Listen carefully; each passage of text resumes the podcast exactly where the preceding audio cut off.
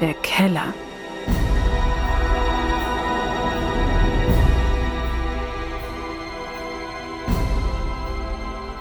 Die kleine Miri hatte gestern ihren achten Geburtstag gefeiert und heute, an einem Samstag, war sie etwas früher als sonst ins Bett in ihrem Zimmer gegangen. Mama und Papa waren heute Abend noch unterwegs, um einige Dinge zu erledigen. Sie würden nicht lange fortbleiben, hatten sie gesagt, bevor sie das Haus verließen, und da Miri jetzt schon groß war, wie sie es selbst immer wieder sagte, konnte sie auch die paar Stunden allein zu Hause bleiben. So hatte sie schließlich ihre Eltern überzeugt. Es gab allerdings noch einen winzigen anderen Grund, weshalb sie sich so bereitwillig und schnell fertig gemacht hatte. Die Gelegenheit, dass sie nun allein im Haus war, wollte sie ausnutzen. Gestern, an ihrem Geburtstag, hatte sie von ihrer Tante eine neue Taschenlampe geschenkt bekommen und diese wollte sie nun ausprobieren. Der Keller. Sie wollte es heute wagen. Sie hatte zwar schon immer gesagt, Nein, da gehe ich nicht runter. Niemals. Aber heute war sie ja ausgerüstet. Mit einer neuen Taschenlampe und abgesehen davon war sie wieder ein Jahr älter.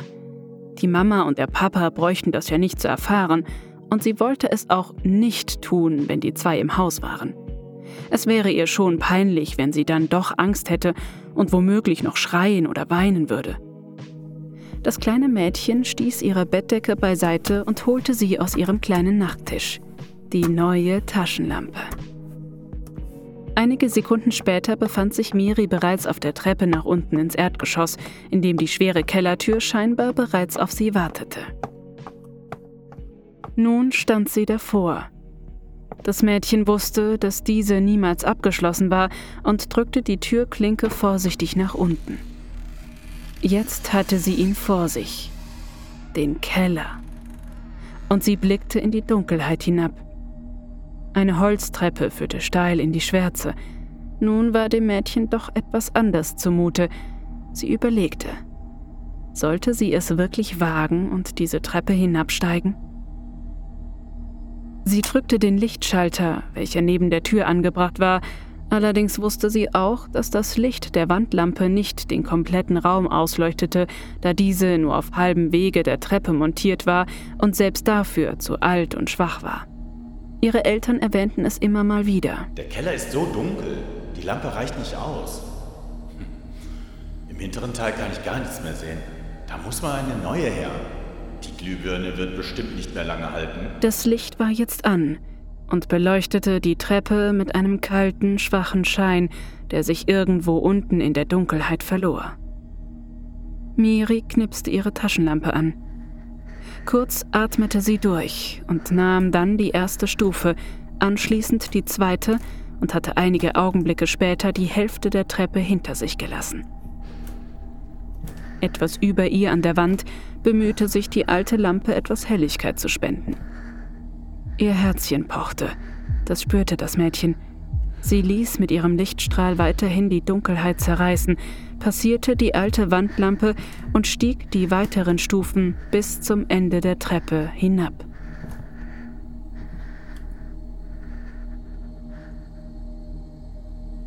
Miri stand jetzt auf dem alten Boden und leuchtete durch den Raum. Sie sah alte Kisten, Möbel, Taschen und sonstigen Krempel. Kurz drehte sich das Mädchen um und blickte hoch zur Kellertür, die noch immer offen stand. Diese kam ihr jetzt vor wie ein heller, aufgerissener Schlund mit einer riesigen Zunge, die sich ihren Weg nach unten direkt zu Miri suchte. Das ist nur die Tür. Und die Treppe, sagte sie und atmete einige Male ein und aus. Nun drehte sie sich wieder um und richtete den Lichtkegel an die Wand gegenüber.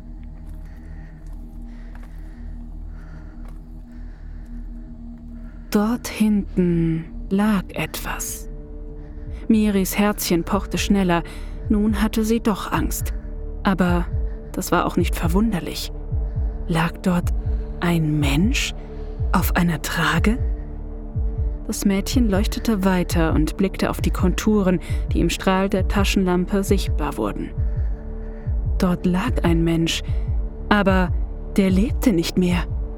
Miri sah den toten Schädel, der leicht verdreht am Ende der Bahre sie direkt anzustarren schien. Nein, Nein! Voller Panik schritt das Mädchen einige Schritte zurück, ohne darauf zu achten, was sich hinter ihr befand, und einen kurzen Augenblick später lag sie auch schon auf dem harten Kellerboden. Die Taschenlampe hatte Miri fallen gelassen und diese knallte irgendwo neben ihr auf. Panisch rappelte sich die Achtjährige wieder auf und versuchte, mehr stolpernd als laufend, das untere Ende der Treppe zu erreichen. Sie blickte auf den Schlund, der sich ihr öffnete. Nein, das war nur die Kellertür. Und das Mädchen hetzte schnell einige Stufen hinauf. Auf halbem Weg die Treppe hinauf passierte es. Die alte Lampe neben ihr platzte und ein Regen aus Funken und kleinen Glassplittern verteilte sich in der Luft. Miri hielt sich schützend die Hände vor ihr Gesicht, erklomm schließlich auch die letzten Stufen und passierte kurz darauf die offene Kellertür. Einige Sekunden brauchte die Achtjährige, um sich wieder zu sammeln und blickte dann in die Dunkelheit hinab. Es war alles ruhig. Die Funken waren verflogen, und der Gang lag ruhig vor ihr. Verdammt! Ich bin doch so dumm! sagte das Mädchen und rannte die Treppe hinauf, bis sie ihr Zimmer erreicht hatte. Sie riss die kleine Schublade ihres Nachttisches auf und kramte etwas heraus. Ihre kleine Digitalkamera. Sie schaltete die Kamera ein und blätterte sich durch die aufgenommenen Fotos. Nun war sie bei den Halloween-Fotos angekommen. Die Totenkopfmaske, die ihr Papa an diesem Tag aufgesetzt hatte. Ja, sie war dem Schädel, den sie im Keller gesehen hatte, sehr ähnlich. Und an die Renovierungsarbeiten im letzten Jahr erinnerte sie sich jetzt auch. Der lange Tapeziertisch. Mama und Papa sagten irgendwann mal, dass dieser jetzt im Keller stand und allerlei Krempel darauf lag. Miri dachte noch an die Glühbirne, die bei ihrer Flucht zersprungen war, und nochmal kamen ihr die Worte ihres Papas in den Sinn. Da muss mal eine neue her. Die Glühbirne wird bestimmt nicht mehr lange halten.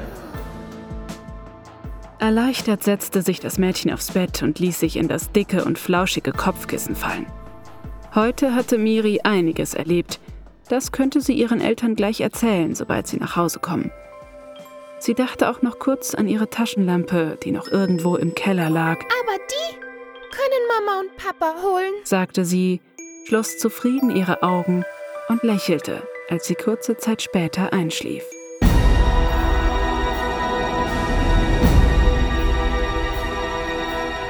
Sie hörten Der Keller, Folge 9 der Gruselminuten. Wir bedanken uns bei allen Beteiligten. Es sprachen Erzählerin Jana Ambrosi, Miri Anita Kornberger, Miris Papa Rainer Arnzen, Credits gesprochen von Andreas Joren. Eine Produktion von Xanto Audio 2024.